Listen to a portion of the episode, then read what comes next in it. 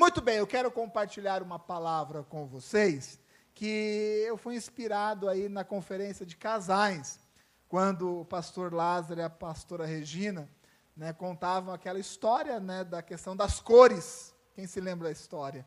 Né, que o pastor Lázaro falava, é azul, e todo mundo falava, é preto. Não é azul, é preto. Né, e aí ele saiu pela casa, né, procurando um monte de coisa para poder comparar, e ficou ali né, insistindo com aquilo, não é azul, é azul, é azul, e a família toda dizendo é preto, é preto, até que eles chegaram, ah, tudo bem, é azul, vai. Para não ter mais discussão nessa casa, é azul. Né? Então, vendo essa história engraçada, né, Deus é, é, me motivou, me inspirou a falar a, a respeito do tema contrariados.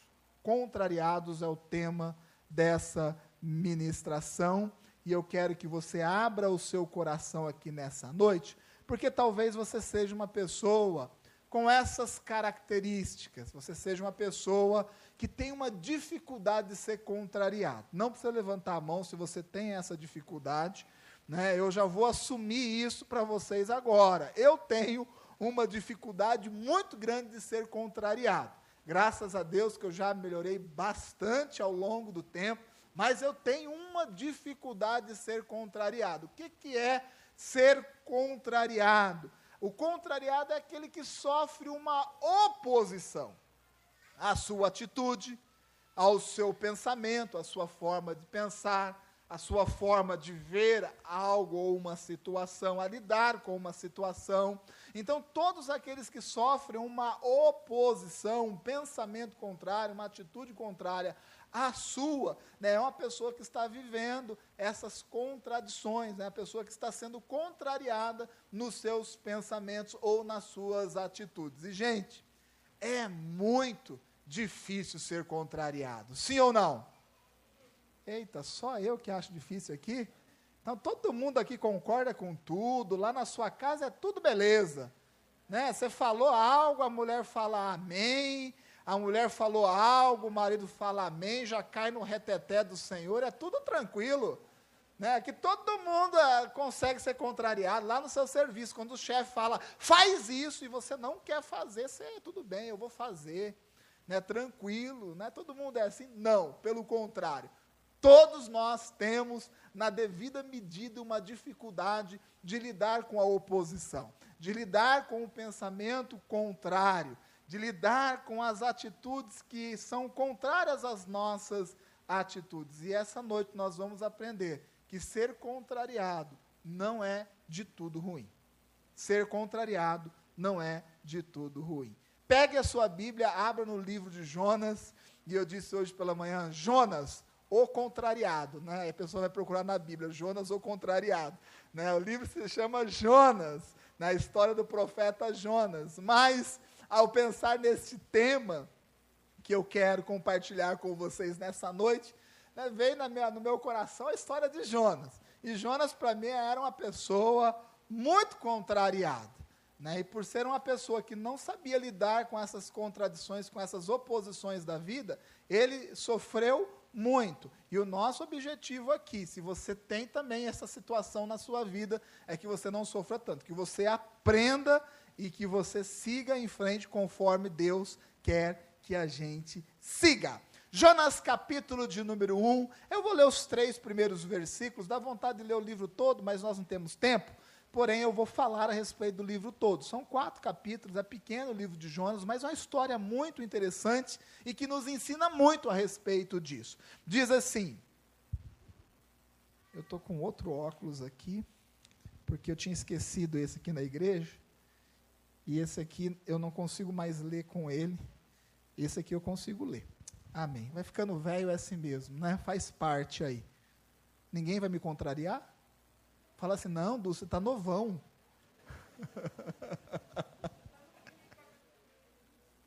eu estou novinho nem cabelo tenho ainda? Tá certo, vai ter desconto essa, viu? A palavra do Senhor veio a Jonas, filho de Amitai, com esta ordem: vá depressa à grande cidade de Nínive e pregue contra ela, porque a sua maldade subiu até a minha presença. Mas Jonas fugiu da presença do Senhor. Dirigindo-se para Tarsis, desceu à cidade de Jope, onde encontrou um navio que se destinava àquele porto. Depois de pagar a passagem, embarcou para Tarsis, para fugir do Senhor. Feche os seus olhos, pode fechar a sua Bíblia. Senhor, nós te louvamos, nós te engrandecemos nessa noite, ó Pai. A Sua palavra é tão maravilhosa. Te pedimos, ó Pai, que o Senhor nos ensine através da meditação, através da explanação, da pregação da Sua palavra. Que acima de tudo, ó Pai, seja feita a Sua vontade. Nós queremos, ó Pai, aprender, aprender mais de Ti, ó Pai. Nos ensina a respeito deste tema, ó Pai nos ajude a sabermos, ó Pai, lidar com as contradições, com as oposições que são comuns na nossa vida. E eu sei, ó Pai, que a Sua palavra, Seu poder, a Sua presença nessa noite, com certeza, irão nos direcionar nesse sentido. E nós oramos. E oramos no nome do Senhor Jesus. Amém e amém. Então, como eu já disse, nós temos uma dificuldade muito grande de aceitarmos aquilo que é contrário. Isso, é, isso é, comum de todo ser humano.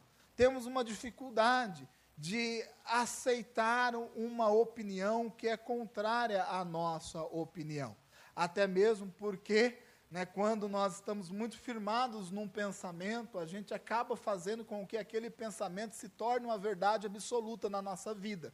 E nós ficamos defendendo, defendendo aquilo e acreditamos piamente que estamos certos. E quando isso faz morado na nossa mente, no nosso coração, nós passamos a ficarmos cegos, nós não conseguimos enxergar a opinião do outro, ou seja, aquilo que é contraditório, aquilo que vai contrário às nossas atitudes e os nossos pensamentos. Eu já citei aqui a questão do trabalho, né, no trabalho tem muitas pessoas que não conseguem ser contrariadas. Ou seja, as coisas têm que ser feitas da forma que elas querem que sejam feitas. Não existe outra possibilidade de ser a não ser do jeito que eu quero que seja feito. E muitas pessoas acabam se dando mal, perdendo o emprego, justamente por causa disso. Não consegue ser contrariadas, não consegue entender que existe outras formas de se fazer, que existe na vida outras formas de se pensar. Dentro da nossa casa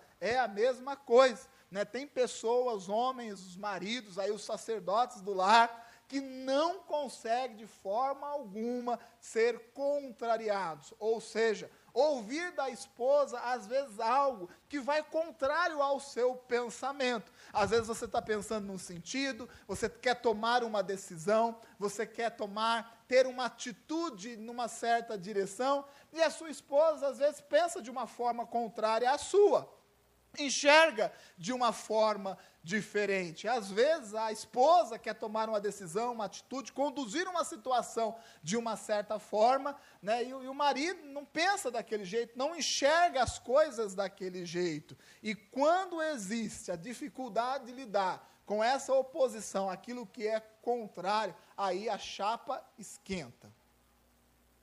Ainda bem que ninguém falou amém, né? Mas essa é a realidade. Né? Então é dentro do nosso trabalho, é na nossa casa, é às vezes dentro da própria igreja. Dentro da própria igreja. Né? Muitas vezes aqui na igreja nós temos que ter uma direção clara, né? e às vezes até uma ordem no sentido de algo. Né? Por quê? Porque nós também vivemos essa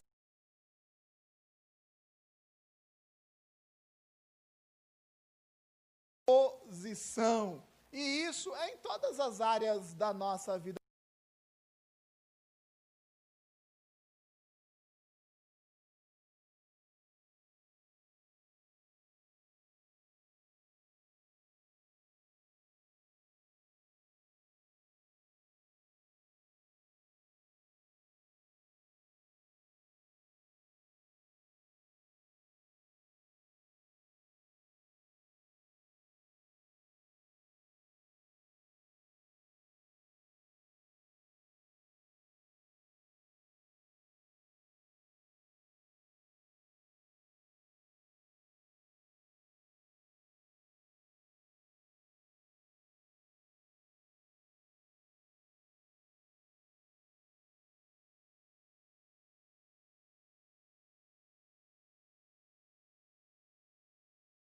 Mente algo muito bem planejado.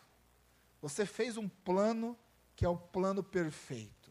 Você fez o cálculo.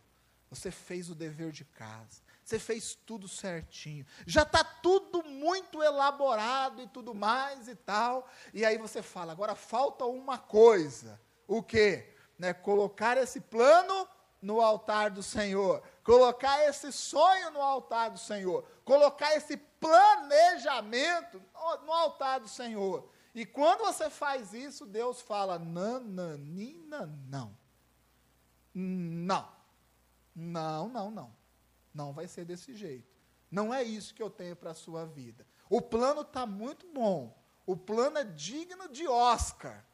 Mas Deus fala assim: não. Como que você lidar com essa situação? Se nós temos uma dificuldade muito grande em lidar com a oposição dos outros que estão dentro da nossa casa, pessoas que nós amamos, que estão do nosso lado, tudo mais. Imagine, né, quando nós fazemos um planejamento que a gente julga ser perfeito e nós sujeitamos isso, porque tudo que um cristão vai fazer, ele tem que passar aí pelo clivo de Deus.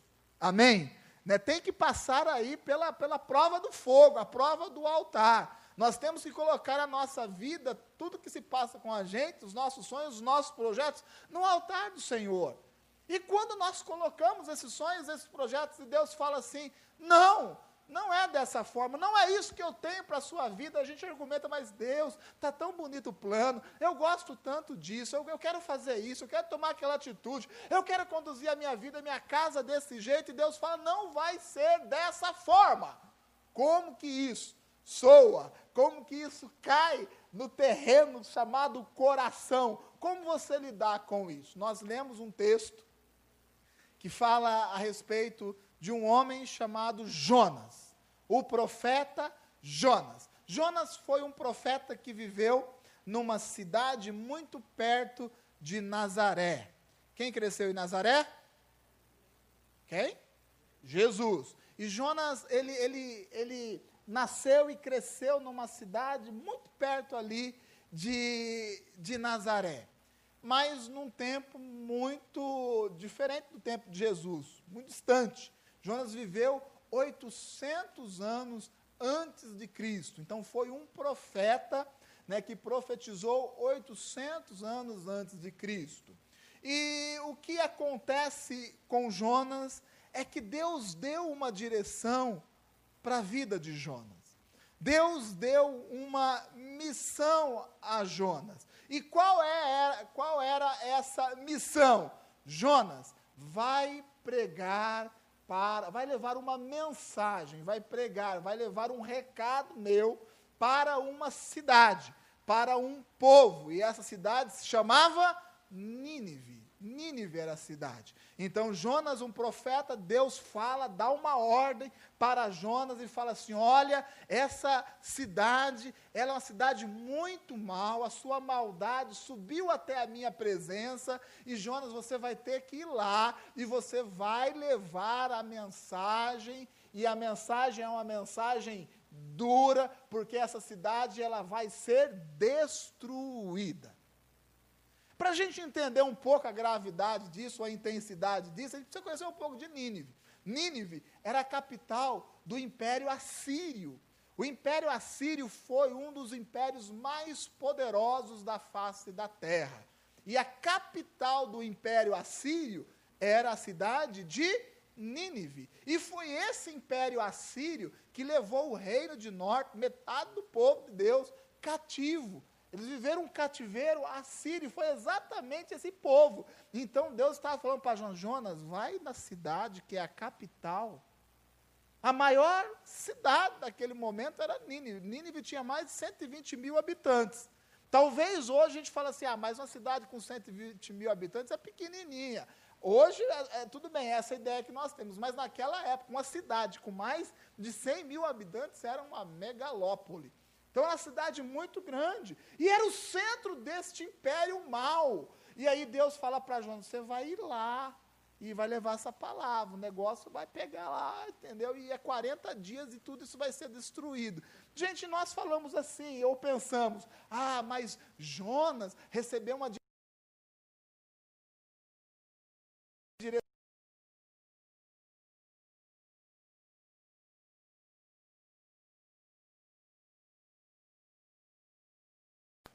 Né? Olha, você vai naquela cidade gigantesca que é o centro do Império Assírio, gente ruim, carne de pessoas.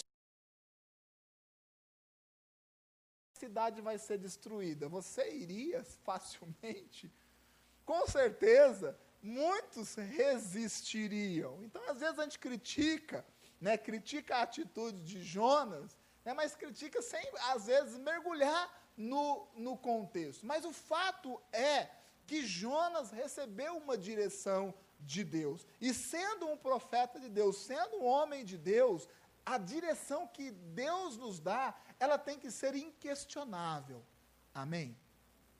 A direção que Deus tem dado para a sua vida tem sido inquestionável? Ou será que Deus tem falado contigo, tem direcionado e você tem resistido? Você tem fechado o seu coração, fechado a sua alma, fechado os seus sentimentos. O quanto você tem resistido a uma direção de Deus, uma direção clara. Porque é possível, sim, um homem ou uma mulher de Deus ter uma direção dele e resistir. Estava aqui Jonas, um profeta, resistindo. E o que Jonas faz? Ao invés de Jonas ir para Nínive, Jonas ele vai ao contrário. O Jonas ele vai para Tarsis, ele desce até a cidade de Jope, que era a cidade portuária, e ele pega um navio e ele vai para Tarsis. Por quê? Porque ele não quer ir para Nínive. Sabe por quê? Porque o Jonas tinha uma dificuldade, assim como muitos têm, de ser contrariado. Aquele que tem uma dificuldade de ser contrariado, geralmente parte por uma atitude e a atitude geralmente é essa, de fugir da situação. A pessoa que tem uma dificuldade de ser contrariada na sua vida, ela parte muitas vezes para essa direção a direção de fugir da situação. O marido que não consegue lidar com a oposição, que não consegue lidar com aquilo que é contrário, ele vive fugindo da situação. Ele vive, vive fugindo de sentar e conversar, de expor a sua ideia e de ouvir a ideia das, da, da, daquilo que é contrário. Uma pessoa que tem uma dificuldade de ser contrariada, uma dificuldade de entender que nem todo mundo pensa igual ou age igual, uma pessoa que vive essa dificuldade, geralmente ela pega o mesmo caminho que o Jonas pegou, que é o caminho do quê? Da fuga da fuga. Gente, quantas coisas na nossa vida poderiam ser resolvidas de uma forma muito mais rápida se nós não fugíssemos dessa discussão. Discussão não é briga. Discussão não é briga. É possível e nós temos que aprender a discutir os assuntos, né, entender que discussão não é briga. Discutir o assunto que é, eu vou expressar porque eu estou pensando desse jeito. Você expressa porque você está pensando dessa forma. E nós unimos os nossos pensamentos, as nossas ideias e discutimos aquilo ali e chegamos num senso comum. Mas aquele que vive essa dificuldade, não aceita ser contrariado, vive fugindo. Foge de ter uma conversa com a esposa. A esposa foge de ter uma conversa com o marido. Né? Às vezes é um relacionamento com os filhos. Né? O filho não entende o pai, o pai não entende os, os, os, os filhos. E ali, aí o filho foge de uma, de uma conversa, o pai foge de uma conversa, e fica todo mundo fugindo, sabe por quê? Porque não sabe lidar com as opiniões diferentes, não sabe sentar, conversar, discutir aquele assunto, né? E resolver tomar uma direção que seja uma direção comum. Geralmente, as pessoas que têm essa dificuldade de serem confrontadas, ela parte para a fuga, ela evita, ela evita. Eu disse pela manhã aqui, né, contando aí um testemunho, é, é, que tinha um, um, um, rapaz que trabalhava comigo, e é muito interessante, é, ele era do contra. Quem conhece a pessoa que é do contra? Né, todo mundo, né, pensa um pouquinho, você vai se lembrar de alguém, senão de você mesmo. Ele era do contra. Gente, tudo que nós falávamos, ele era de opinião contrária, seu Abraão. Tudo. Tudo. Tudo que você falava, ele era do contra. E, aí a gente começava, a gente já entendeu o jeitão da madeira, e eu falei que não ia falar mais jeitão da madeira. A gente começou a entender o jeito dele, né? E aí, às vezes, nós queríamos almoçar num lugar, mas se nós falássemos que a gente queria diretamente almoçar naquele lugar, ele queria ir outro. Então a gente fala assim, gente, vamos naquele outro para ir no que a gente queria. E ele fala, não, aquele outro lá não está bom, não, está ruim, vamos naquele lá. Falo, tá bom, vamos lá naquele lá. Então a gente já tinha sacado, né? Mas tudo era do contra. A gente queria fazer uma coisa de um jeito, ele queria fazer de outra, de, de, de outra forma. Né? E muitas vezes a gente usava desse artifício. Né? A gente tomava as decisões rapidinho antes dele chegar. Antes dele chegar. Né? A gente falava, vai pegar um café lá, pegar um café a gente decidia. Né? Então, o que acontece? A gente não encarava a situação como deveria encarar de chegar para ele e falar, rapaz, tudo você discorda, né, de sentar e, e, e, discutir aquela, aquela situação como deveria. Muitas vezes nós usávamos dessa artimanha, né, ou nós fugíamos dele. Né, nós fugimos, porque uma reunião que era para durar 20 minutos, demorava duas horas. Né, porque é difícil convencer a pessoa, né, e nós ficávamos evitando. Né, então, nós fazíamos a reunião surpresa, para ele não participar. Estou contando meu pecado aqui, né? é, e, e, fugia da situação. E não, não resolve nada. Fugir da situação não resolve nada. Nós precisamos encarar essas dificuldades de frente. Aprender que existem opiniões diferentes da nossa. Isso não quer dizer certo ou errado, não quer dizer melhor, apenas diferentes. E entender isso. Mas tem pessoas que, ao invés de encarar né, de encarar o chefe e falar assim: olha, minha opinião é essa, tem essa opinião, deixa eu expressar aqui os meus argumentos. Você coloca os seus argumentos, porque eu quero entender como você pensa. Essa é a forma saudável de resolver as coisas.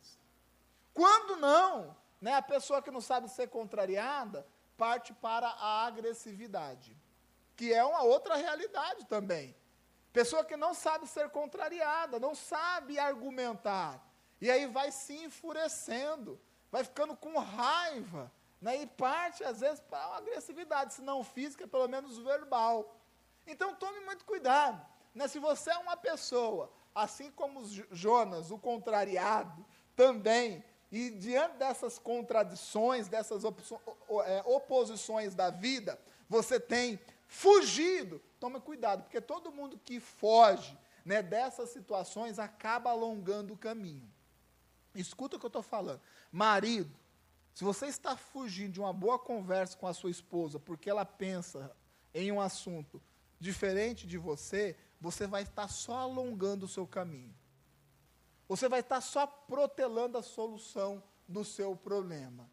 Mulher, se você está fugindo de uma conversa com o seu marido porque ele pensa de uma forma diferente, eu vou dizer para vocês claramente: você vai estar só protelando a solução para essa situação. Não foge, não.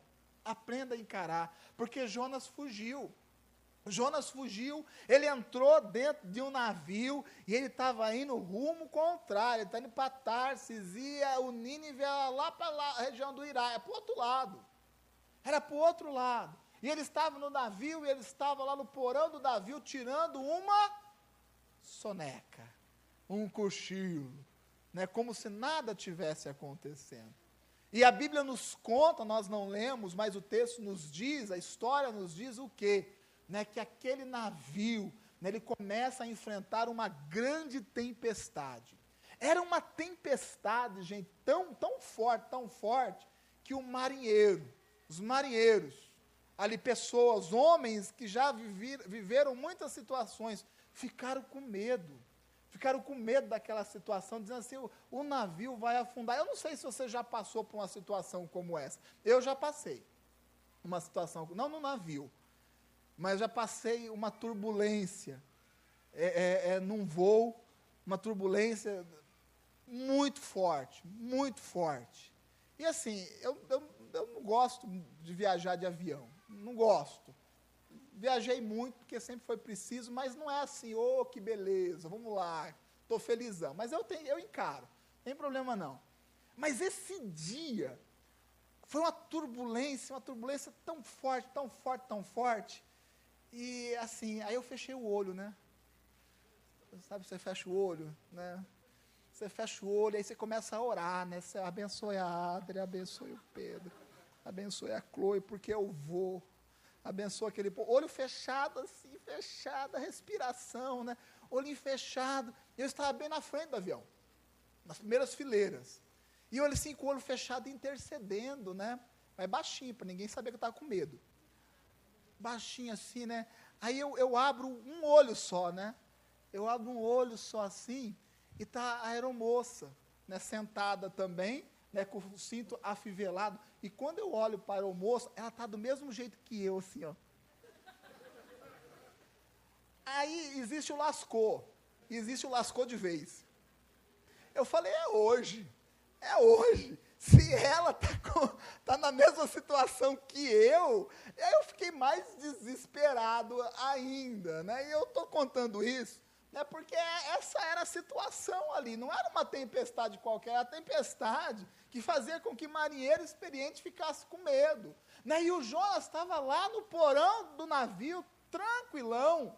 E aí o pessoal olha para Jonas e fala: Jonas, né, ora aí para o seu Deus, né, ora porque a situação, vai, vai todo mundo morrer aqui, esse navio vai afundar. Né, aí o Jonas, ele fala assim, não, gente, sabe o que é? Tudo isso está acontecendo por minha causa. Olha que coisa, não dá vontade de dar um pé do vidro? Isso está acontecendo, sabe por quê? Por minha causa. E aí Jonas, ele diz mais. Ele fala assim: quer resolver o problema aí dessa tempestade? Me pega e joga no mar. Que vai estar tá tudo resolvido. Daí, eu tiro o segundo ensinamento nessa noite. Que as pessoas que, que têm dificuldade de lidar com o contrário, as pessoas que fogem, têm uma tendência a ficarem ou virarem pessoas soberbas, prepotentes e arrogantes.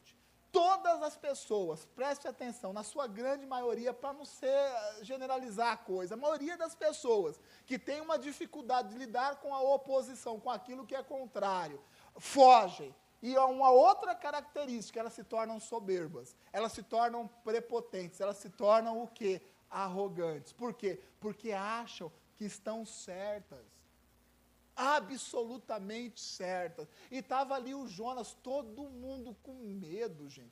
Todo mundo com medo, o navio ia afundar, e o Jonas está dormindo tranquilão, e quando ele acorda, ele fala assim, ah, sabe o que está acontecendo? Está acontecendo por causa da minha, é, por minha causa. Sabe por quê? porque eu não sei ser contrariado. A pessoa que não sabe ser contrariada, ela não coloca em risco só a sua vida. Ela coloca em risco a vida de outras pessoas. Porque tem gente que é tão soberba, tão prepotente. Eu tomei essa decisão e o navio está afundando, a casa está caindo, a conta no banco está indo para o vermelho, você está quase perdendo o emprego, mas você sustenta a sua posição. Você sustenta a sua posição. Afinal de contas, você não vai admitir que a sua esposa está certa. Mas você sustenta. E aí o que acontece? Não é só você que é prejudicado, a sua casa é prejudicada. Estava o Jonas lá dentro do navio, mas era um navio que estava em risco, eram pessoas que estavam em risco, e nós pensamos que o quê? Né, que essa dificuldade de aceitar aquilo que é contrário, essa soberba que nós temos, essa prepotência, atinge apenas a nós mesmos, mas não é. Atinge a nossa casa, atinge a nossa família, atinge a sessão do trabalho que nós é, é, é, trabalhamos. Não é somente a, gente. E toda pessoa, gente, a maioria das pessoas que tem essa dificuldade de serem contrariadas, elas caem nessa arrogância. Mesmo vendo o barco afundar, a casa cair, mesmo vendo tudo dando errado, mesmo sabendo que está, que tomou uma decisão errada, mesmo diante disso, sustenta. Sustenta perde. Perde o navio, perde a casa, perde o emprego, perde a família, perde a esposa, a esposa perde o marido, perde os filhos, perde tudo. Mas não admite as suas falhas, não admite os seus erros, permanece firme na sua posição. E é o que está acontecendo com Jonas. Jonas estava no caminho contrário. No caminho contrário, porque não era aquilo que Deus queria que ele fizesse. Não era a, a, aquilo que Deus tinha como proposta para a vida dele. Mas Jonas, mesmo diante de uma tempestade muito grande, ele se mantinha firme na sua posição. Será que você não está vivendo algo desse tipo? Talvez pela dureza do seu coração, talvez por não aceitarem a sua ideia, você seguiu sozinho no seu pensamento, tomou as atitudes da sua própria cabeça, mesmo quando todos lhe aconselharam a fazer o contrário, e hoje você está se dando muito mal diante disso. Será que não é um momento de deixarmos uma humildade divina entrar na nossa vida, admitir a nossa falha, o nosso erro, voltarmos atrás e corrigir? Toda pessoa que tem dificuldade de ser contrariada, alonga o caminho das soluções. Toda pessoa que tem uma dificuldade de receber uma oposição, sabe, gasta tempo que não precisava gastar, se desgasta, fica cansado, sabe por quê? Porque não sabe lidar com isso. Meu irmão, não fuja das situações, mas também não seja soberbo. Saiba admitir as suas falhas. Saiba, saiba admitir os seus erros. Não tem problema nenhum de você chegar para sua esposa e falar assim: meu bem, né, eu tomei essa decisão. E eu sei que a sua opinião era, era o contrário. E eu sei que a decisão que eu tomei não foi uma boa decisão, me perdoa. Mas nós vamos corrigir isso. Você me ajuda a corrigir? Isso, é, isso é humildade. Isso é humildade né, de lá na, no, no seu trabalho, está fazendo coisa errada, está dando errado, você admitir. Fala, olha gente, estou fazendo errado, não está dando certo isso aqui. Como que vocês estão fazendo? Porque eu quero fazer igual, porque eu quero que dê certo também. Para isso, precisamos deixar a prepotência, a soberba e a arrogância de lado. E aí Jonas fala isso para aquele pessoal: olha, é fácil, me joga do navio que vai estar tá tudo resolvido. E a Bíblia nos diz que eles não fizeram isso no primeiro momento. Eles continuaram insistindo ali, tentando navegar, tentando resolver a situação, mas chegou um ponto que não dava. E o que eles fazem? Pega Jonas e joga Jonas no mar. E quando Jonas é jogado no mar, aí entra aquela história que toda criança sabe, né? Vem o que? Um grande peixe, que a gente fala que é a baleia, né? Vem a baleia, o grande peixe engole Jonas. E Jonas ele fica onde? Agora na barriga do peixe. Aí é diferente. Porão de navio é uma coisa, barriga de peixe é outra. São coisas diferentes. Né? Tem o lascou e tem o lascou de vez. Né? Aí o Jonas falou assim: agora, agora eu vou morrer. E a, o que acontece com Jonas é que nesse momento que ele é engolido pelo peixe, ele fica desesperado. Meu irmão, você não precisa chegar no momento do desespero para corrigir a sua vida. Você não precisa chegar no momento do desespero, da angústia profunda, da situação, ah, chegar no fim do poço, para você reconhecer a sua falha e voltar. O Jonas poderia ter reconhecido a sua falha lá naquele navio e ter evitado muitas coisas, mas não reconheceu. E agora está dentro da barriga do peixe, aí a coisa muda. Porque a Bíblia, o texto nos, nos relata, no, no, no capítulo de número 2, que Jonas faz uma oração, e essa oração é a oração do desespero, porque ele começa orando a Deus assim: Senhor, né, olha, em meu desespero eu clamo a Ti, Senhor. Está com medo de morrer, mas Deus é bom. Se, você, se a sua situação já é essa, né, você não aceitou a opinião contrária, tomou decisão errada, está sofrendo por isso, já chegou no último extremo, gente, há salvação para a sua vida ainda. Amém? Amém? Há salvação. Sabe, no seu desespero, clame ao Senhor. Seja humilde. Porque Jonas agora ele clama ao Senhor. E quando ele clama ao Senhor, o Senhor ouve a sua voz. E aí Deus faz com que o peixe vomite o Jonas ali em terra firme. E aí Deus fala novamente para Jonas. Jonas, né, vai para aquela cidade, a grande cidade de Nínive, e vai dar um recado que eu quero que você dê. Deus está falando com Jonas pela segunda vez. Deus nos dá oportunidades, meu irmão. Deus nos dá oportunidades. Tem pessoas que já se estrepou bastante na vida. Sabe que, que errou. Talvez Deus esteja te dando nessa noite uma segunda oportunidade de fazer as coisas certas, de fazer não aquilo que você quer, de fazer aquilo que Deus está te direcionando fazer. Talvez Deus esteja te dando aqui nessa noite uma nova oportunidade. Qual a oportunidade? De estar alinhado com Deus.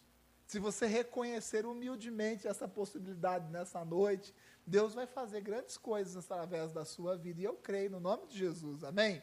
E aí, aí o Jonas diz: Não, tudo bem, agora eu já estou entendendo. Né, eu vou lá para Nínive e vou pregar. E aí Jonas vai para a cidade e ele prega. E sabe o que, que acontece? O povo se converte, gente. O rei se converte. O povo se converte. Mas não é só se converter, levantar, é um arrependimento profundo no povo. Imaginou algo que aparentemente era impossível quando Jonas aceita a direção de Deus, aprende a lidar com essa contradição, com a oposição, ele vai, ele prega a cidade e a cidade se converte e se arrepende. O arrependimento é tão profundo que a Bíblia nos conta que eles começaram a andar com panos de saco e até os animais eram cobertos com panos de saco. Se, é, é, é, no, no, no, sentido de, da humildade, do arrependimento. A cidade se converte, se converte de uma forma tão profunda que Deus tira aquele decreto de morte. Deus diz assim, ó, porque Nínive se arrependeu. Aquele decreto de que ela seria destruída em 40 dias já não existe mais. Olha que bênção de Deus. Se Deus fizesse isso na sua vida, você ia ficar feliz? Sim ou não? Deus fizesse algo desse tipo através da sua vida, você ficaria feliz? Sim ou não? Hã? Mas Jonas não ficou feliz. Jonas não ficou feliz. Sabe por quê? Porque essa é uma outra característica daqueles que não sabem ser contrariados. Sabe como Jonas ficou? Capítulo de número 4, versículo de número 1. Jonas, porém, ficou profundamente descontente com isso e enfureceu-se. Olha que coisa, gente. Deus acabara de fazer um milagre através da vida de Jonas. A cidade, a maior cidade, uma cidade grande, 120 mil pessoas para mais. A cidade mais importante daquela época se converte, a pessoa se arrepende, Deus tira um decreto. Jonas era para estar tá feliz da vida, mas Jonas não estava feliz. Sabe por que ele não estava feliz? Porque ele não sabia ser contrariado. Ele não sabia ser contrariado. E a palavra nos diz né, que ele ficou profundamente descontente com aquilo. O milagre que Deus fez através da sua vida, ele ficou descontente, ele ficou irado com aquela situação. Sabe por quê? Porque toda pessoa que não sabe lidar com aquilo que é contrário, ela se torna indiferente ao sucesso. Indiferente ao sucesso. Veja bem, Vou dar um exemplo muito comum dentro dos relacionamentos. Você tem uma opinião, o outro tem outra opinião, mas não é a sua opinião que é levada à frente, é a opinião do outro. E as coisas dão certo. E aí você fala assim: foi sorte. Hum? Não é isso? Foi sorte. Né? Você está ali num impasse com a sua esposa. E você fala: tá bom, mulher, faz aí desse jeito então e dá certo, e dá sucesso, sucesso total. Mas o coração daquele que não sabe ser contrariado não enxerga desse jeito. Foi sorte, foi as circunstâncias. Se fizer de novo, vai dar errado. E torce para dar errado. Sabe por quê? Porque a indiferença ao sucesso. Nosso coração é desse jeito, gente. O nosso coração, ele, ele, ele, ele nos conduz dessa forma. Ah, porque não foi a minha ideia que foi aceita. Mesmo que a ideia do outro tenha tido sucesso, gente, a gente não concorda, nós não nos tornamos participantes daquele sucesso. Sabe por quê? Porque é a dificuldade de ser contrariado, de lidar com um pensamento diferente. Isso em tudo quanto é coisa, gente, no nosso dia a dia. No nosso dia a dia. Às vezes as coisas mais simples, né? Você está dirigindo o carro, né? E você está fazendo o seu tradicional caminho, né? E a esposa fala, ah, vai estar tá trânsito aqui, está muito trânsito, né? faz esse caminho. Mas o homem é, é, é, não. É esse caminho aqui que é o mais rápido. E a mulher fica goteirando no seu ouvido, né? É só, é só em casa que acontece isso, né? Só no nosso carro. A Ada já não faz mais isso, porque de tanto discutir com ela, né, agora já não faz mais. Né? Fala, vem pra cá, vem pra lá, vem pra cá, vem pra cá. Quer dirigir? Né? Mas está lá e você está no trânsito. Aí você fala, tá bom, é só para você parar de falar. Né? Aí você pega o caminho que a mulher quer e dá certo. Livre. Todo sinal verdinho. Pá, pá, pá, pá, Chega. Aí você olha para ela e ela fala, tá vendo? tá vendo? Gente, você quer ver um tá vendo que dá ódio? É esse. Né? Aí você fala, não, sabe o que é? Né? É por causa do horário. é por causa do horário. Né? Então, a gente tem toda pessoa que não gosta de ser contrariada, ela tem uma dificuldade de identificar o sucesso naquilo que não partiu dela. Será que nós não somos assim? Será que você não é desse jeito? Sabe por quê? Porque eu me reconheço nessa palavra. Eu sou muito desse jeito. Né? Aqui no, no presbitério, né? graças a Deus, né? É, são todas, todos somos, nós somos diferentes, gente. Dentro do presbitério existe o trágico, existe o lúdico, existe o indiferente, existe o louco. Vai identificar, não, identificar não. É tudo, né? É tudo. Né? Tem aquele que fala, o mundo acabou, né? e o outro fala, não, está tudo lindo. É tudo diferente, gente. É diferente. E quando nós colocamos as ideias, né, a maioria das vezes as ideias, elas não são iguais. O jeito de fazer, a intenção sempre é igual, nós queremos o melhor para a igreja. Mas às vezes o jeito de fazer não é o mesmo, gente. E a gente defende, eu sou um cara que defende muito a minha, a minha posição. E eu fico defendendo, defendendo, mas olha, quando eu perco, eu fico chateado. Estou aprendendo a lidar com isso. Aprendendo a lidar com isso. Já não fico mais tão quanto eu ficava. Eu defendo, mas às vezes não é a minha ideia. Às vezes é a ideia do outro. E quando a ideia do outro vai à frente, ela passa a ser a minha ideia. E eu fico feliz e participo do sucesso. E também participo do fracasso quase aquela ideia. Não dê certo. Eu estou dentro desse mesmo barco. Isso é aprender a lidar com aquilo que é contrário de aceitar. Já teve ideias que eu dei que não foram para frente e vieram outras ideias que foram muito melhores do que a minha ideia. Como também já teve coisas que eu tive que deixar a mão e que não funcionaram tão bem como do jeito que eu imaginava. E a gente tem que aprender a lidar com isso. A vida é exatamente dessa forma. Agora, o que nós não podemos é ficarmos indiferentes, indiferentes ao sucesso do outro, ou da ideia do outro. E o Jonas, ele ficou enfurecido, sabe por quê? Porque a cidade se converteu. Foi sucesso. Em vez dele ficar feliz com aquilo, ele deixou outra coisa brotar dentro do coração dele. E aí Deus ensina Jonas de uma forma muito interessante. Deus faz com que uma planta cresça. E essa planta ela faz sombra sobre a cabeça de Jonas. E Jonas, ele fica, ele gostou tanto daquilo. Ele fala: Meu Deus, que coisa boa, que coisa maravilhosa. Uma planta brotou né, e fez sombra sobre a minha cabeça. Ele ficou muito feliz com aquilo. Mas a Bíblia nos diz que na madrugada, Deus mandou um, um bicho, uma largata, e feriu a planta.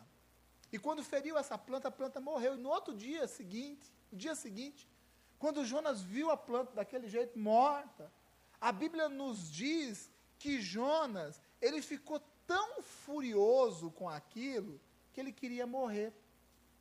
Ele queria morrer. Ele desejou o quê? A morte. E aí Deus disse para ele, Jonas, eu quero que você entenda algo. Eu quero que você entenda algo. Uma planta que nasceu do dia para a noite e morreu, é mais importante para você do que uma cidade de centena de milhares de pessoas. Jonas, eu quero que você entenda que você dá mais importância para uma planta do que para uma cidade inteira. E sabe o que eu entendo com isso, gente? Que toda pessoa que tem uma dificuldade de ser contrariada, ela perde a noção da realidade. Ela perde a noção da realidade. Toda pessoa que tem uma dificuldade de ser contrariada perde a noção da realidade. Marido que tem dificuldade de ser contrariado, às vezes é uma coisa boba. É a pasta de dente, é o chinelo, é a toalha. Mas tem uma dificuldade de ser contrariado. Perde o casamento, perde a família, mas não perde, não quer perder a razão perde a noção. Eu prefiro perder a minha esposa, perder a minha família, do que entender que o outro tem uma posição diferente, um pensamento, uma visão diferente da minha. Tem gente que perde o emprego, perde o emprego, mas não aprende a lidar com o contrário, com o pensamento contrário.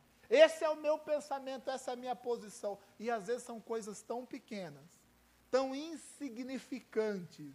Mas o que acontece? Aquele que vive essa dificuldade perde a noção da realidade. E estava Jonas perdendo a noção da realidade. A planta é mais importante que a cidade inteira. E vai tirar isso do coração dele. A dificuldade de extrair esse, ele, isso dentro do coração dele. Meu irmão, o que tem dentro do seu coração? Às vezes você está sustentando posições, eh, sustentando uma, uma situação que você já perdeu a noção da realidade. Você vai perder a sua vida se você continuar sustentando algumas posições. Você vai perder, perder a sua alma, perder a sua casa, perder a sua família perder a sua alegria de viver. Se você ficar sustentando coisas, as quais já não, não faz mais sentido. Quantas pessoas nós não aconselhamos? Pastor, eu quero me separar. Por que você quer me separar? É a incompatibilidade. Eu falei, grande novidade. Mas o que está acontecendo? Pastor, é isso. E às vezes é uma, uma situação desse tamanho. E a pessoa prefere perder a família do que corrigir aquela situação que é desse tamanho. Sabe por quê? Porque perde a noção da realidade. Tem pessoas que já perderam a noção da realidade. Sabe por quê? Porque não sabem ser contrariadas. Quando são contrariadas, fogem. Quando são contrariadas, permanece firme na sua decisão, numa soberba, numa arrogância, mesmo que a casa caia ou o navio afunde. Sabe o que acontece com as pessoas que têm essa dificuldade? Não reconhece os acertos do outro. Sabe por quê? Porque não veio da minha cabeça. Não foi do jeito que eu queria. Não foi do jeito que eu queria que fizesse.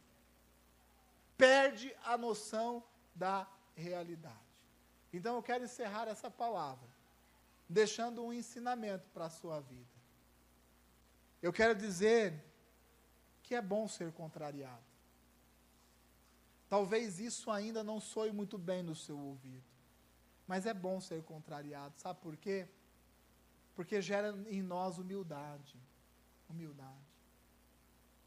Gente, eu me preocupo muito quando todo mundo decide ou pensa da mesma forma. É a unanimidade. Me preocupa muito. Me preocupa, mais do que as discussões. Quando nós somos contrariados, isso gera em nós humildade, sabe por quê? Porque quando a gente é contrariado, a gente tem a possibilidade de entender que a gente pode estar errado.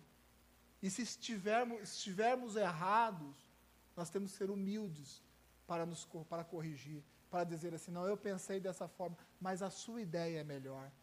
Esposa, olha, eu pensei de outra forma, mas isso que você está falando é melhor. É melhor. É melhor nós fazermos dessa forma. Quando existe essa contradição, essa, é, essa oposição, o que acontece? Isso gera humildade na nossa vida. Gente, é muito bom ser humilde. É muito bom ser humilde. O contrário gera em nós interdependência. Dependência. Dependência. Gera dependência um do outro. E isso é o contrário. Né? Quantas vezes eu vou fazer alguma coisa, vou pedir, vou ter que aconselhar na pessoa fazer alguma coisa, e eu converso com o pastor Brás. Eu falo, pastor Brás, o que, que você acha disso? Dependência. E às vezes o que ele acha vai ser diferente daquilo que eu penso. Mas eu vou pensar em relação àquilo que ele está falando. Essa dependência. Nosso presbitério é um dependente do outro. Isso que gera o que? Gera as, gera as boas decisões. Seja dessa forma na sua casa. Essa contradição, essa oposição, esses pensamentos opostos, gente, pode gerar muita coisa na sua vida. Inclusive, essa dependência, que é tão saudável. É tão saudável. É tão saudável você ter uma, uma, uma situação complicada e você saber que você pode contar com outras pessoas para colaborar positivamente com aquela situação. Sabe o que gera? Gera livramento. Gera livramento. Muitas pessoas, por serem absolutas nas suas decisões, por acharem que estão certas, estão entrando em verdadeiros buracos, poço sem fundo, pessoas embaraçadas Sabe por quê? Porque não sabe ser contrariado. O contrário, gente, nos gera livramento. Nos gera livramento. Quantas decisões eu não ia tomar por mim mesmo. Né? E ao conversar com a minha família, eu pensei duas vezes. Fui livre de tantas coisas, liberto de tantas coisas. Quantas decisões você não foi tomar por você mesmo. E por ter uma opinião contrária ou diferente da sua, você mudou a sua posição. E depois você olhou para trás e você reconheceu o livramento que você teve. Sabe, gente, o contrário, ele não é ruim, não, ele é muito bom.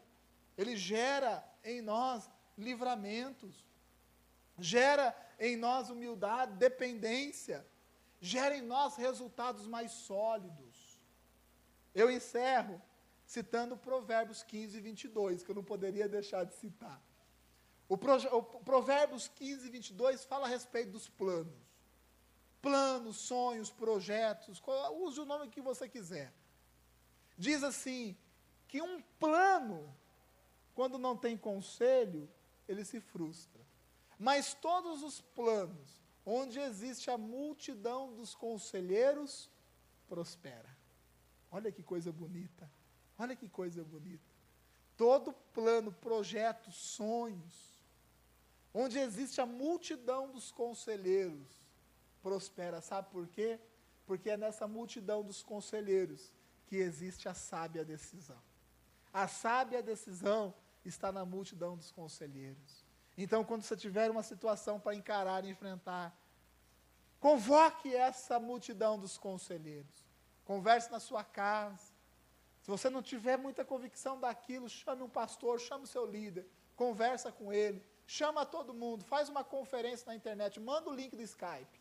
Chama todo mundo. E fala, gente, olha, eu estou querendo tomar essa decisão. O que vocês acham? E você vai ver que nessa multidão de conselheiros existe uma sábia decisão. Sabe por quê? Porque pode ser que na sua decisão você não esteja observando algo que seja extremamente importante, o qual o outro facilmente consegue enxergar. Meu irmão, esses pensamentos que vem contrária aos nossos pensamentos, nos faz pensar melhor, nos faz sermos cristãos melhores. Quando uma pessoa tiver uma opinião diferente da sua, tiver um pensamento diferente do seu, não se irrite com isso, não. Pelo contrário, veja uma oportunidade de lapidar a sua proposta, de melhorar o seu pensamento. Veja a possibilidade de um livramento que você está tendo a oportunidade de ter. Quando uma pessoa te questionar da sua atitude, das suas ações, de ter uma posição contrária à sua, não tenha isso como algo ruim, não. Pense, pense melhor. Sabe por quê? Porque às vezes você pode estar errado. E Deus está mandando anjos, homens e mulheres de Deus, para te livrar de situações complicadas. Jonas, o contrariado. Você não vai ser uma pessoa que vai ter dificuldade para lidar com o contrário. Sabe por quê? Porque eu sei que essa palavra está fazendo morada no seu coração. Amém? Feche os seus olhos, por favor. Eu quero orar por você, mas esse é o momento agora de você praticar a palavra. Agora é o momento da humildade. Meu irmão, você tem dificuldade de ser contrariado? Você tem dificuldade de lidar com aquilo que é oposição, com o pensamento contrário? Você tem dificuldade de expor as suas ideias com educação, com calma, com sabedoria? Você tem dificuldade de ouvir o outro, aquele que pensa de uma forma diferente? Eu tenho. Eu tenho. E eu humildemente me coloco neste altar nessa noite, pedindo a Deus que me ajude, que me ajude. Você tem essa dificuldade? Tem a dificuldade de sentar e conversar? Talvez você é a pessoa que fuja, sempre está fugindo das situações.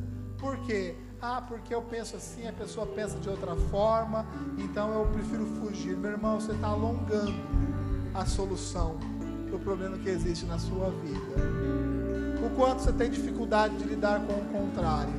Porque se você colocar no altar do Senhor, humildemente falando, sobre a sua vida vai ser derramado o poder de Deus, de uma unção do Senhor.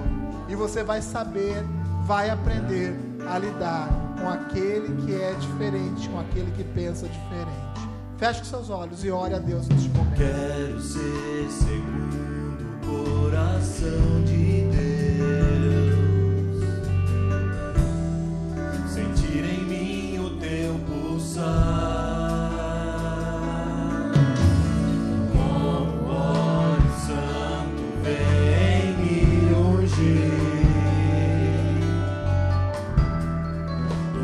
cálice faz transbordar.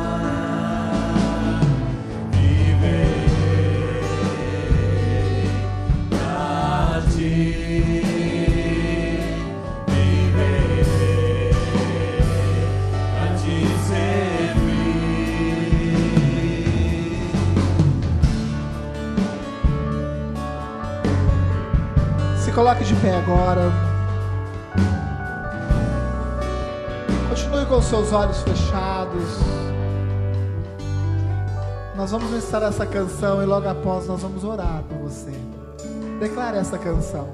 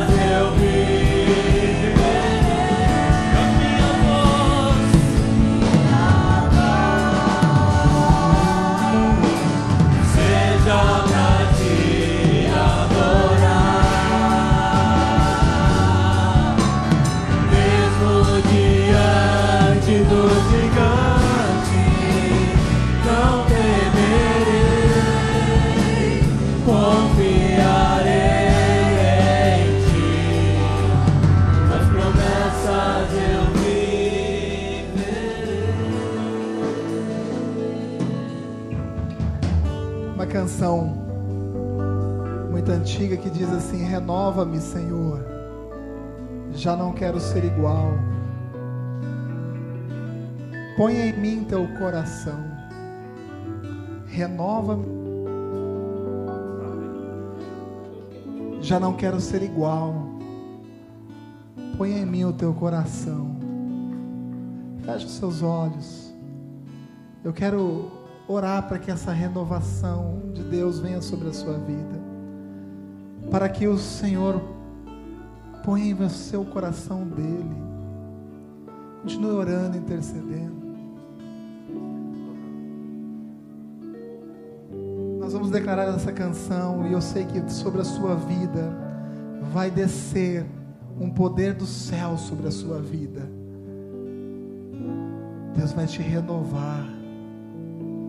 Porque eu sei que você já não quer mais ser igual. Você não quer mais ser esse homem, essa mulher que você tem sido. De dificuldade de aceitar as coisas. De conviver, de relacionar-se. Deus vai colocar dentro de você o coração dele.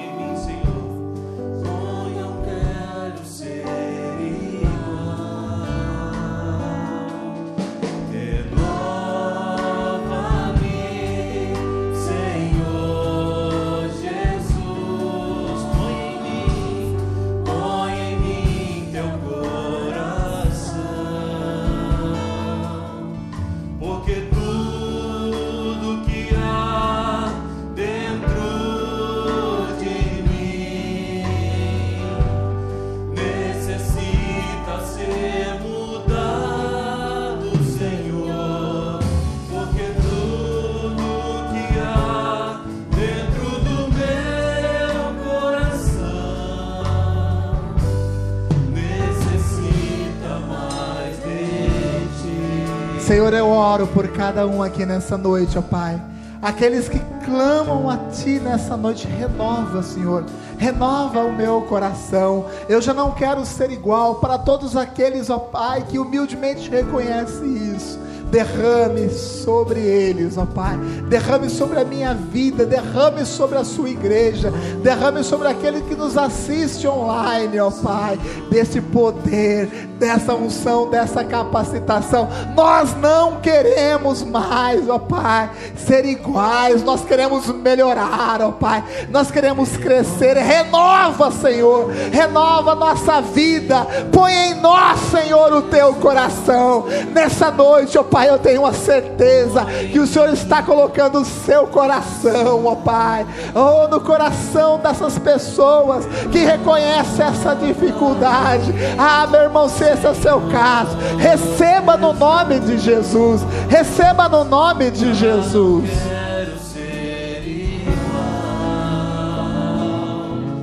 Porque tudo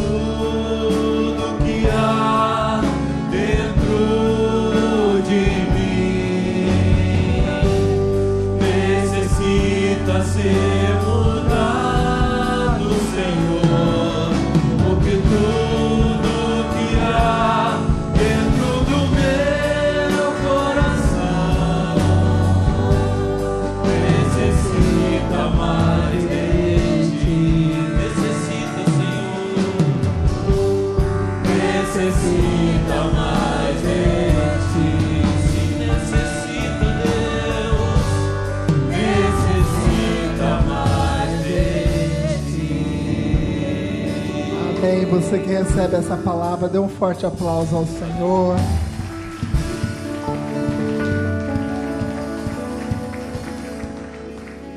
Amém. Que Deus te abençoe, meu irmão. Amanhã, se não já hoje, é o momento de colocarmos essa palavra em prática. Amém. Deus está lhe dando paciência, longanimidade, sabedoria. E com certeza, eu sei que as pessoas já vão enxergar de imediato uma mudança e uma transformação na sua vida. Amém? Que Deus te abençoe. Quinta-feira nós temos aqui o nosso pré-encontro, então força total para trazer os nossos discípulos aí. Também teremos uma palavra abençoada. Meu irmão, se envolva, se envolva ainda mais com as coisas de Deus. E você vai ver Deus fazendo infinitamente mais na sua vida. Sabadão às nove e meia da manhã aqui, né, o Move X. Vai ser um dia inteiro aqui de ministração. Gente, vai ser bênção de Deus. Não perca, amém? E é no 0800, né? É de grátis.